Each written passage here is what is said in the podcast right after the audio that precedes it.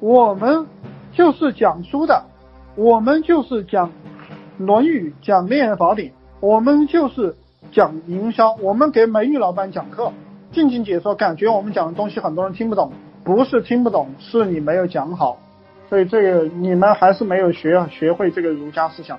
那行有不得，反求诸己，不是别人听不懂，而是你没有讲明白，对吧？你给他讲明白，讲明白。你像我这样讲，喷子，我告诉你，如果你如果我去做直播，如果用我这种形式去做直播，很多人都会成为我的粉丝，喷子也会成为我的粉丝，你们信吗？你们现在打个一，很多喷子都会成为我的粉丝的，他会非常爱我，他会磕头礼拜的。我给你们讲。不是没有粉丝，是你自己的方式方法错误。你们纯粹是去搞粉丝，理解吧？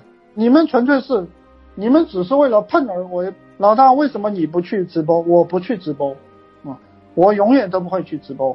我就是搞搞文字，内部给你们讲讲课，写写书，理解吧？我去直播，钱都被我赚了，理解吧？绿牡丹，我去直播，钱就被我赚了，人家找我付费了。这不对，这不对，嗯，钱应该是被你们赚的。陈老师讲的这个有没有道理啊？想学更多吗？